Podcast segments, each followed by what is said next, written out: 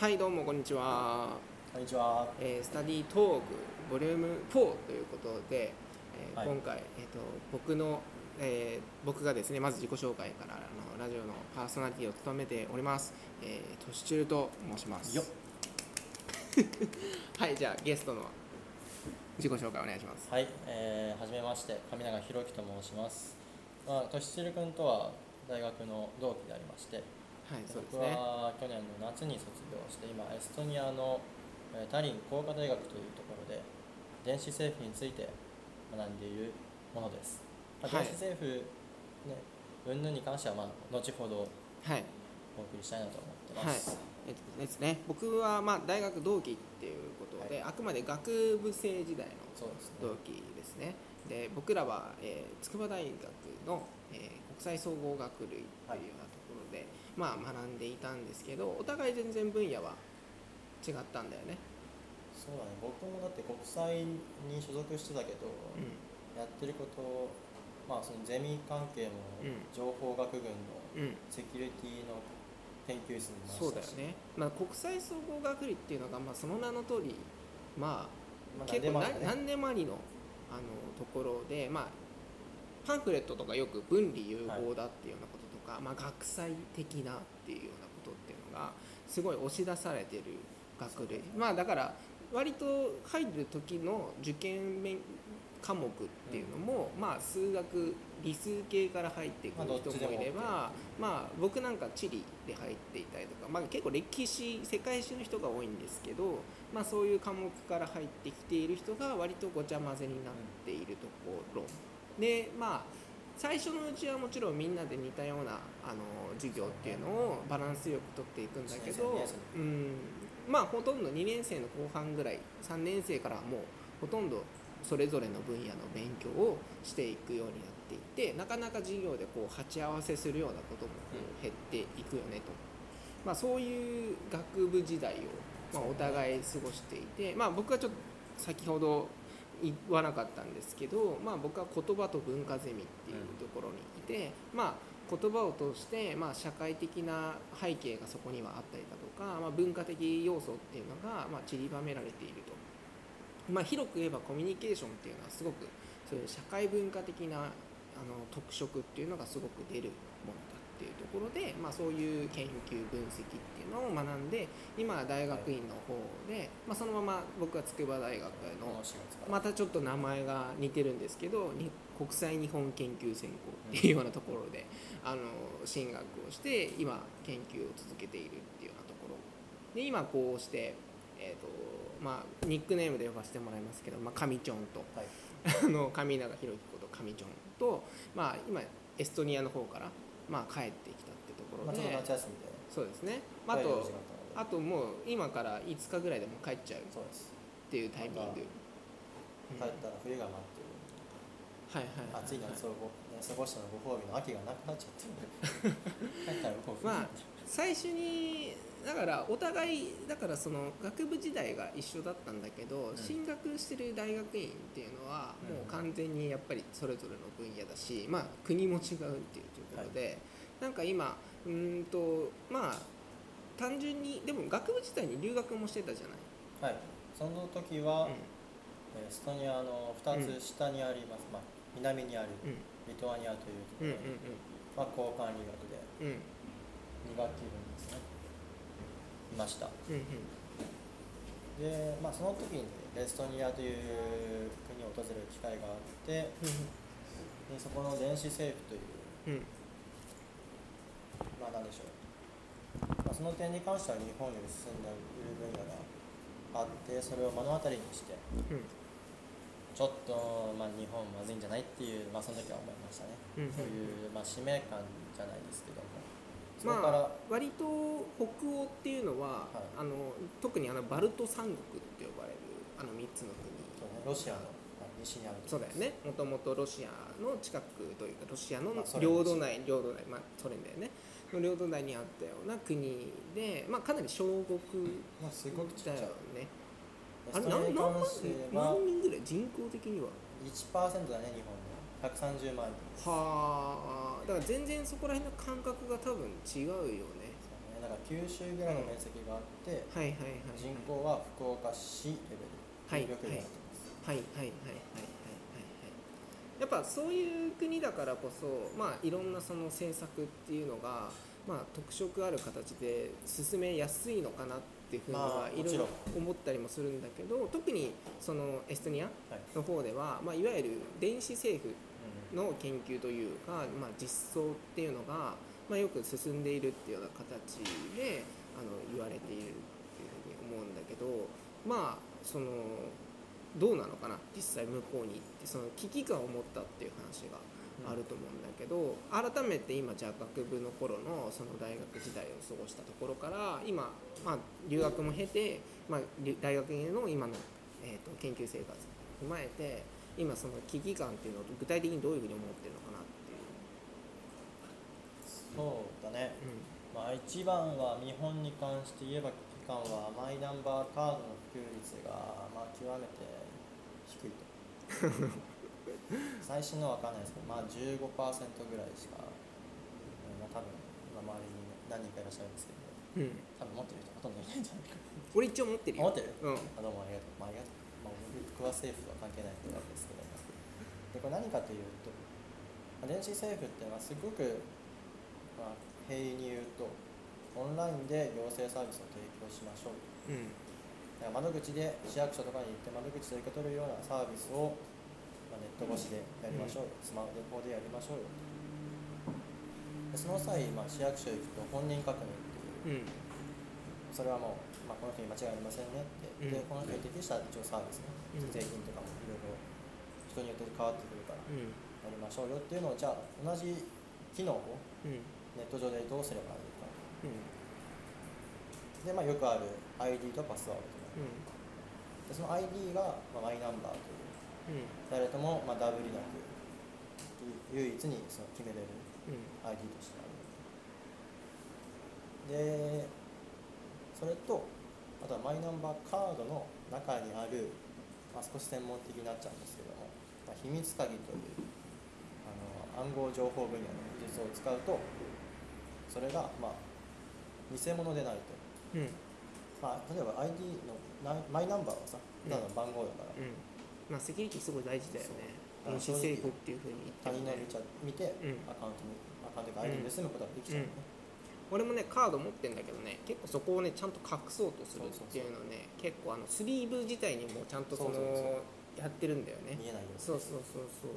だからなんかそこら辺はやっぱり一定はややっぱり最低限のその気を使うというのもあれだけど、うん。セキュリティに関してはまあすごい課題なわけじゃないそこに関してはね。実はうん。その落とし穴があってうん。本当は ID っていうのは全然バレてもいいんだよね。だからエストニアだったらもう全然、で ID のなまんんナンバー自体がうん。例えば自分の、まあ、性別うん男だったら1とか。うん。で生年月日、うん。まあ、西暦と生年うん。月日でその日に生まれた子供の数の、まあ、自分は何番目かと。まあそんなめっちゃじゃあ分かっちゃうじゃん。何にもそう何にも そういう部分なんて何にもない。あそうなんだ。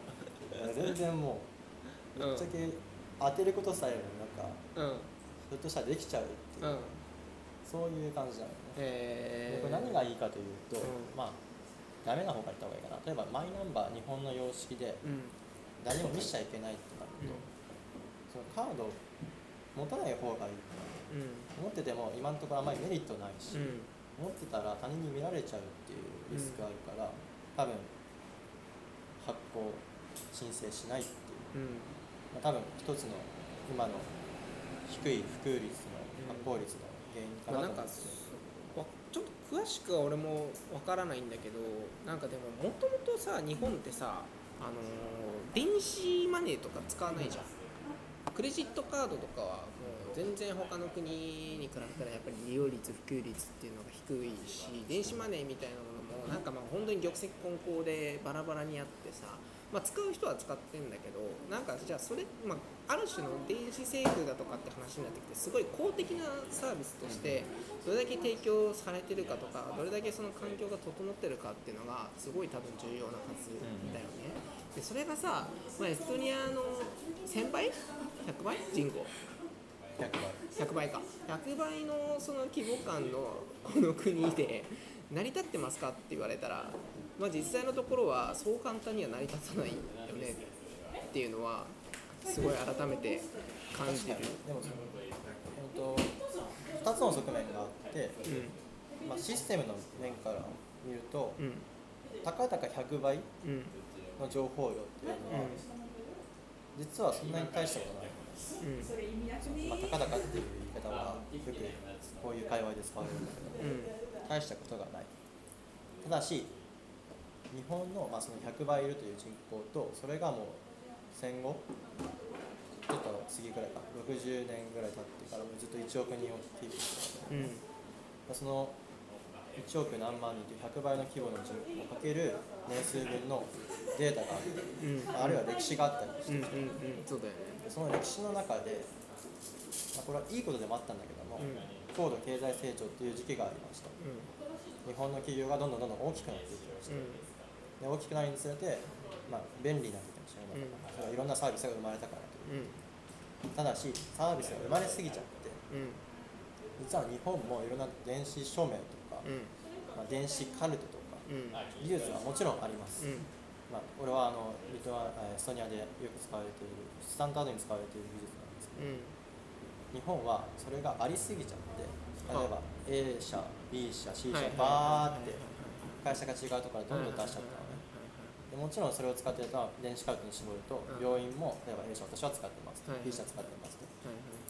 でビジネスから言うとこれ互換性ない方がビジネスとしては美味しいと。まあそうだよね。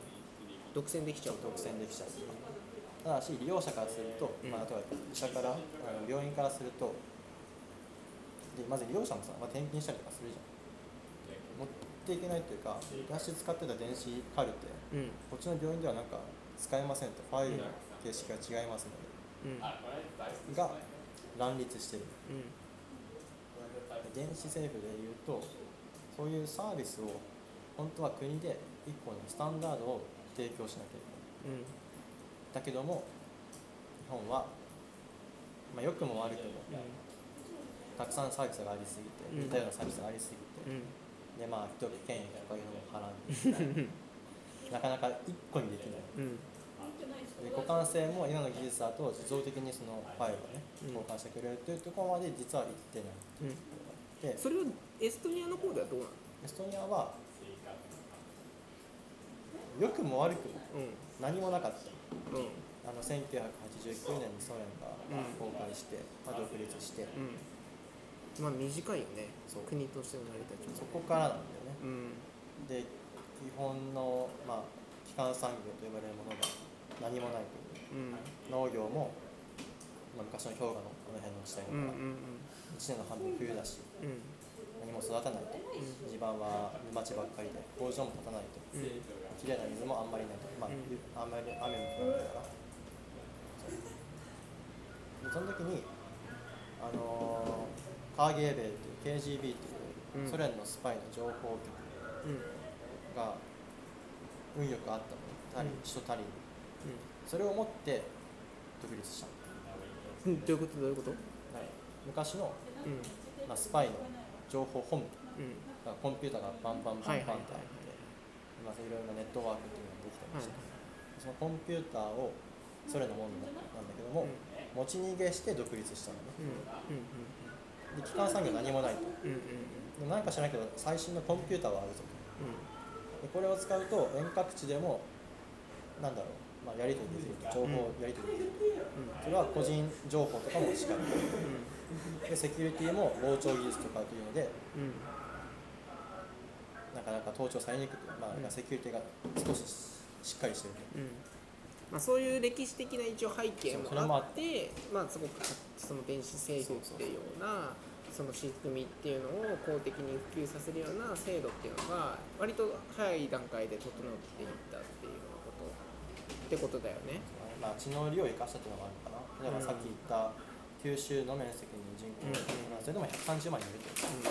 点在してんだよね。うんうんうん。一箇所にいればいいんだけど。うんうんうん。あでそこら辺はどうなの？なんかよくさ今のさ街の話とかっていうのもさ、まあ、特に日本だったらコンパクトシティとか、うん。特に福岡っていうのはその良い例だと思うんだよね、うん。街っていうのがすごいそのコンパクトにまとまっていて機能っていうのが一箇所に集中している。でその周辺に住民たちが住んでたりだとかその人の行き来っていうのがその成り立つようになっている。コンパクトシティっていうのはすごくあのー国際総合学類でもそれこそその都市工学的なあの講義を受けることができてはい。まあそういう風な専門に行く人もいるよね、まあ、だからちょっと勉強する。そこまで詳しくはないけども今例えばうんうまくいってるような、まあ、福岡の事例とかっていうのは挙げられるけど、まあ、時にやっぱり失敗してきた青森の事例だとか富山の事例とかっていうのがそのありますと。まあ、だからコンパクトシティって言ってもうまくそれが本当に人の滞留であったりとかその機能っていうのをちゃんと集中できるのかっていうようなその問題点が日本の中ではこう文脈の中ではこう語られていることではあるエストニアの方でもそれっていうはそういう話っていうのはやっぱりない。あない、ない。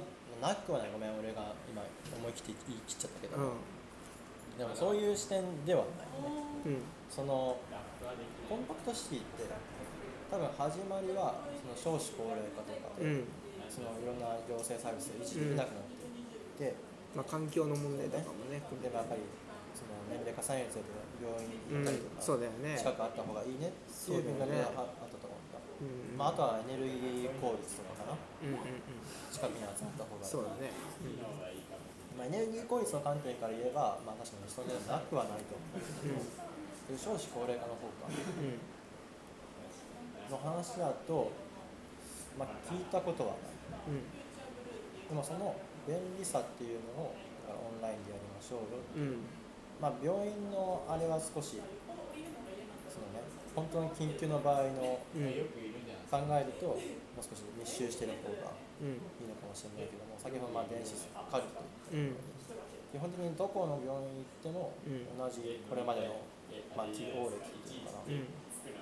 まあ病などんな病気にかかってそれがいつでどんな原因だったでうん。どういう、まあ、薬品じゃなくて薬を取ってそれがどのように効いたかっていうのを全部国が管理してうん。るでそれを、まあ、中央サーバーで持ってるわけだから全国で全部分析してこういう傾向がありますねっていうので、あとは1人、まあ、一家に1人ってわけじゃないけど、まあ、ファミリードクターっていうのが向こうは主流にいるのね私の抱えのうんそれはなんか大きな病気になったからじゃなくて、んもうスタンダードになりますと。うん。でそのドクターも一流のデータにアクセスできたりとかしてあとはそれを報告したりとかして、すごく分かりやすく言うと常に見張られてるっていうか監視されてるっていうか、うん。だから何か起きた時に駆けつけるというよりかは起こさないように見張ってるっていう感じかな、うん。で基本的にコンパクトシティって、まあ、やりたいっちゃ多分やりたいんだろうけども、そこまでじゃあその話を進めるわ交通けインフラがまずボロボロなので、あそうなんだえーだから人口密集したとしても例えば地下鉄とかうん国に1個もないし、うん。で車まだ車社会だから、うん。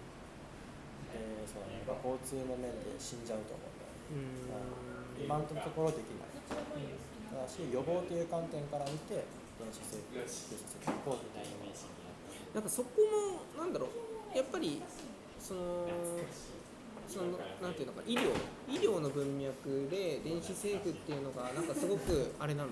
なんか結構語られてるの？まあ全国民がね一応うん。関わることだから、みんなで健康にいたいっていうのは、うまあ、欲求として持ってますで自分の健康状態を、まあ、さっき一応サーバーで持ってきたけど、見れるよね自分のデータって、んはい。それは自分のデータっていうのは権限は自分にありますっていう考えが求められるとうんで、まあ、これ今 Now で起こっていくんだけどもうん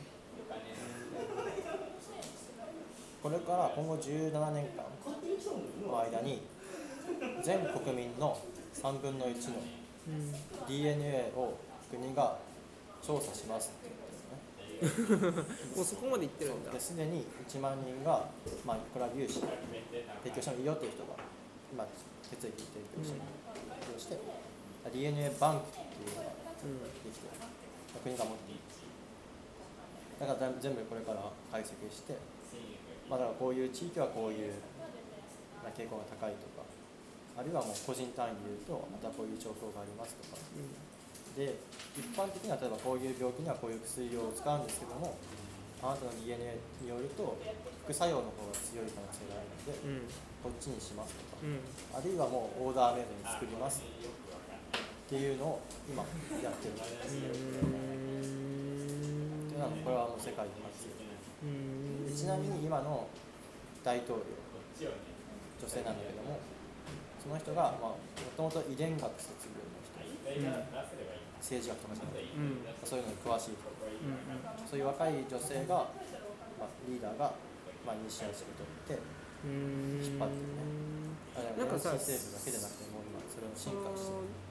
電子政府の話っていうのもさその今のその公的なそのオンライン上でのそのサービスっていうのをさ普及させていったりだとかさ進めていくことってさすごくそのさっきちょっと言葉はあれだけどもまあ監視みたいだみたいな話したじゃない。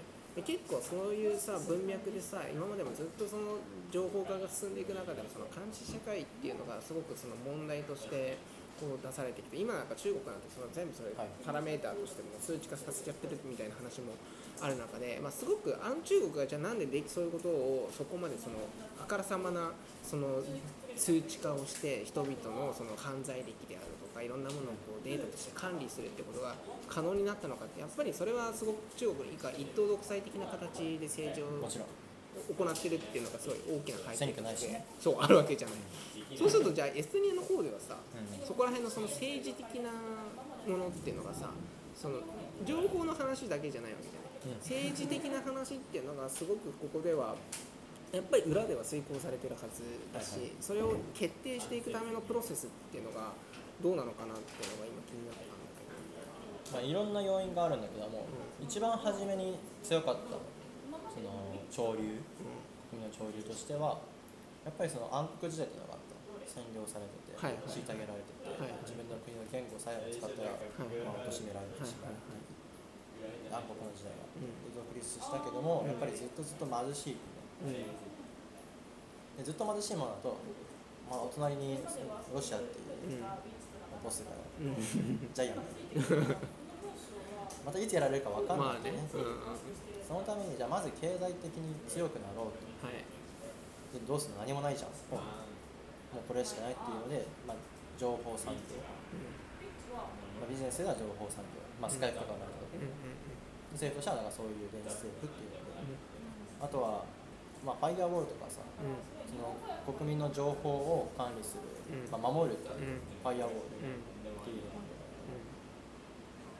物理的に国境を守るよりもファイアウォール守る方がソニアとしてはずっと得意うんうん。情報産業もう今強いからっていうから、そこだけだったら国民のデータっていうのを守れる、誰がどこに住んでるっていうデータも全部守れると。いう、まあ、物理的にこうされちゃうっていうのはまだまだあるんだけどえもうなんかさよくそういうのって漏れたっていうのがよくニュースでたまにこうあ上がってるけどエストニアの方ではそういうのはどうなの？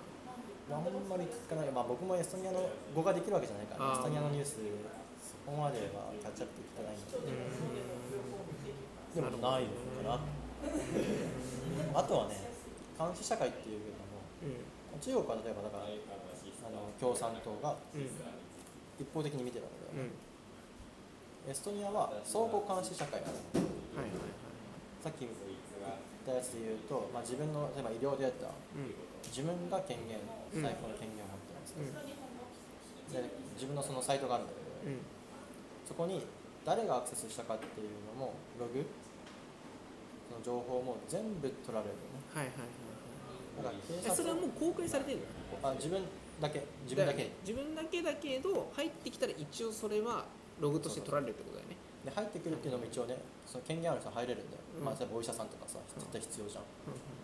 またまあ警察署とかね、うん。なんか犯罪になんか関わったのかとか、うん。でもそれを、まあ、全部取られちゃうんですね。うんなんか僕が例えばこの人は僕がその病院に行ったからうん。理解できるんですけども、ん。この人身に覚えがありません。うんとなるとボタン、まあ、ワンクリックではないんだけどさすがに、うん。まあ、簡単な手順で問い合わせができるんね、でもしそれが何にもその公的なサービスに関わっていないうん。向こうの職権乱用でししてたとなった場合は訴えることができるでまあほぼ勝つ。うん。うん実際に警察官とかに訴える。うん。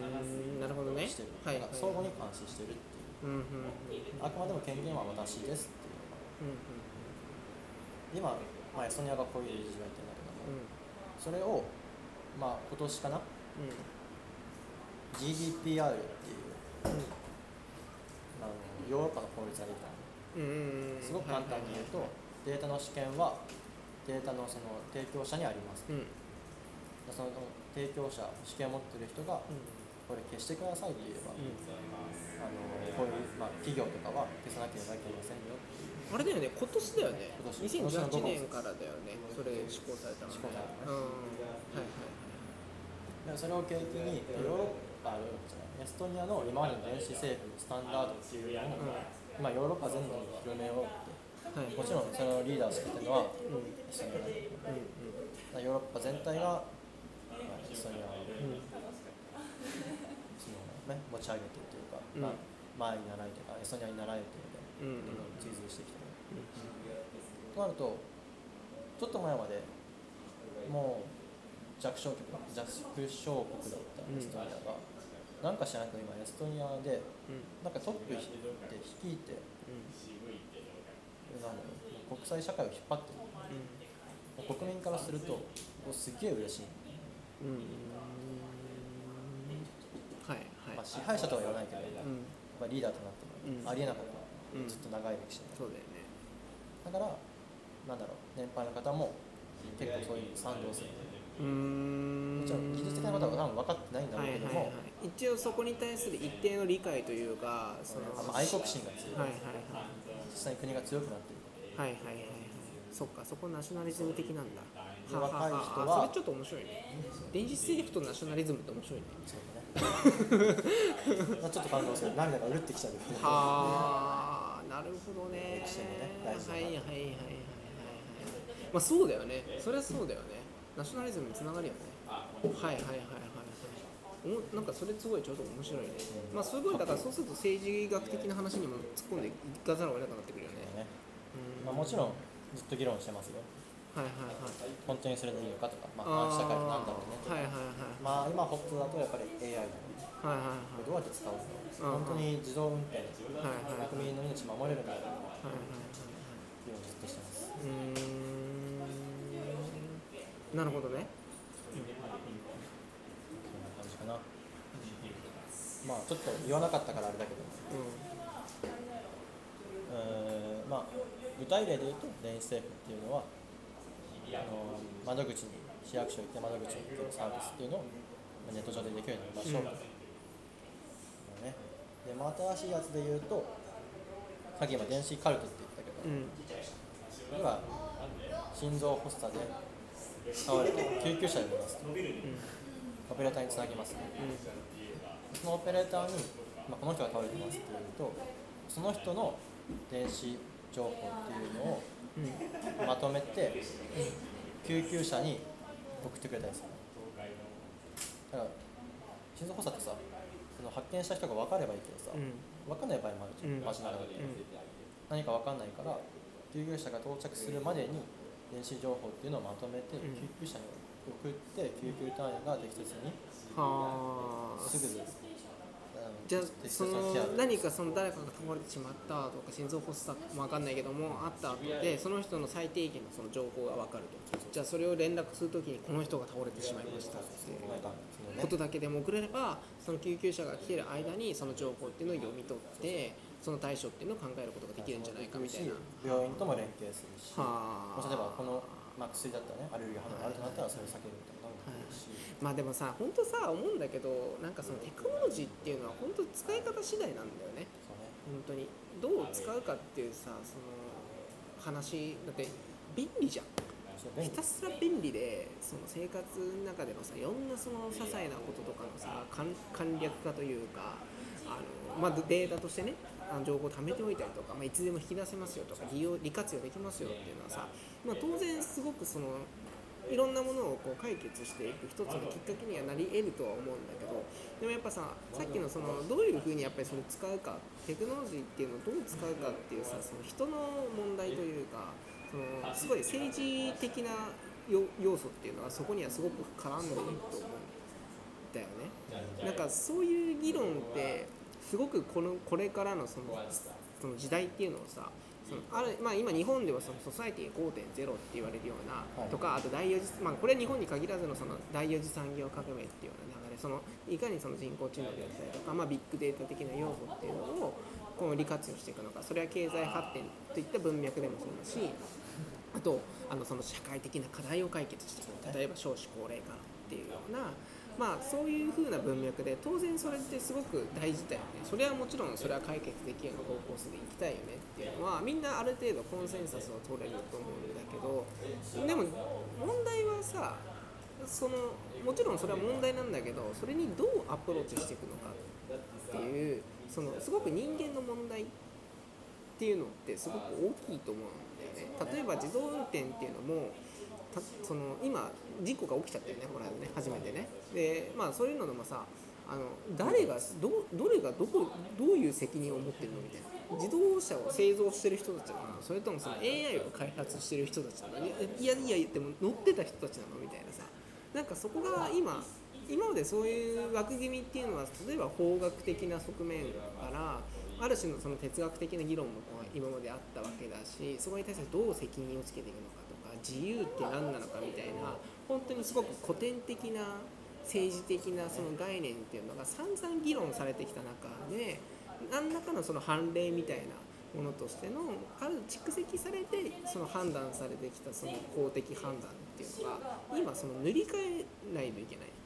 まあ切羽詰まってるって感じ。で、うん。もう人工知能っていうのがまあそこそこね。うん。もう汎用性を、うん、一定程度はかなり社会に普及されていくような側面があるだろう。例えば今なんか勝手に料理を作れちゃいますよね。とかねまあ本当あの特化した AI そのそのなんだなちょっと名前今忘れちゃったけどその AI にもその2つタイプがあるじゃない？今そうそう特化したやつとそういう汎用したそうそうそう汎用型のそう AI とその特化型の AI で今汎用型はなかなか難しいとまだまだ全然。だけど特化型だったらかなりいろんな分野でもう出てきている。先ほど僕違うって言っちゃったけどそうです。特化型のやつはもう,、もうでももう使ってるしね。ねそうそうなんかそういう話がそのこれから本当に今2018年のタイミングでまだそこまで大きな話にはなってないというか目に見えるような形でそこまではなっていないとは思うんだけどでも2020年にはまあこれはちょっと話は違うかもしれないけど通信規格としては 5G 4G から 5G、まあ、より大容量で大ちなもう通信使われてますはいはいはいでそうするとさロボットとかはさ例えばいろんなこの教室に置いてたりとかしてさ、まあ、そのロボットに対してその通信でそのクラウドのサーバーで通信をさせてそこからいろんな制御だったりとかその情報のやり取りをする中であのコミュニケーションが人と取れますよとかいろんなこう利活用ができますよそういう世界像になってきているわけじゃない。なんかそういう世界ではあるからこそそこがすごくフォーカス当てられるのももちろんそうなんだけどなんか一個やっぱりすごくその国際総合学類っていうところにいた 俺としては。しそのいわゆる言葉と社会文化とかコミュニケーションの中にある社会文化みたいなそういうことを学んでる身としてはなんかそれだけがフォーカスされていくっていうのはちょっと怖い。僕エストニアで学んでる身からの、まあうん提案みたいな形で言うと、まあ、AI っていうね超最新技術は置いといて、うん。でもその1個前の最新技術っていうのを、まあ、いろんな企業が持ってるわけ、うん。提供してるわけだけども。じゃあそれをどう無料でうん。全国民にうん。配ろうかなっていう視点を持つと、ん。それが電子政府っていうのうん。で、まあ、国に配る。っていうじゃあそれはね例えばどうその配る前と後で、うん。どんなふうに生活が変わるのかな。うん。それは望ましいことなのかなっていう、まあ国民本位がねうん考えとして、まあ、試験じゃない国民本位思考としてでまあ企業もねうん。そっちに理念を持つといううん。そのマネーゲームうん。で時価総額を大きくするのもいいんだけども、うん。そっちじゃなくて国としてまあ今さっきもあった通りもう少し一国として強くなるためにはうん。どうすればいいんだろううん。が確実に情報社会となってくる。うんうん。10年20年経つと全く分かんない、だからそこがすごい面白いよね。なんかさすごい情報技術っていうのがさ発展してってさそうまあインターネットが出てきた時なんかさ、まあ、オープンになっていくと。もっと世界っていうのがオープンになってみんながいろんな議論とかをそのネット上でできるんじゃないかとかなんかそういう期待感っていうかもうある中で進んできたんだけどじゃあ今この2018年、まあ、スマートフォンが登場してからまあだ約こう10年ちょっと経ちましたと、まあ、10年前に iPhone3G ですから多分出てるはず。でで今もう iPhone10 ですよ。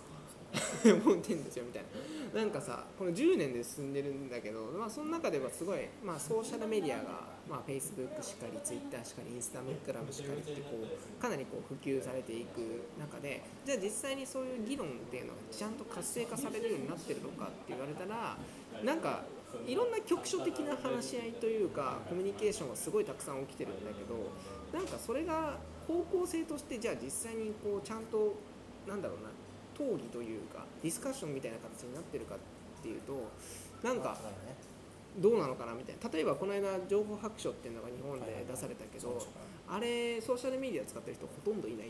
日本だとほとんどいないって確か2割とか1割5分とか多分そんぐらい。あれ？どどうだったっけまあまあまあでもあ諸外国と比べてそうそうそう。うんまあ、ポストの頻度とかね。そうそうそうそう。そこに自分の考えロム線っていうね。見てるだけの人が多いっていう話とか。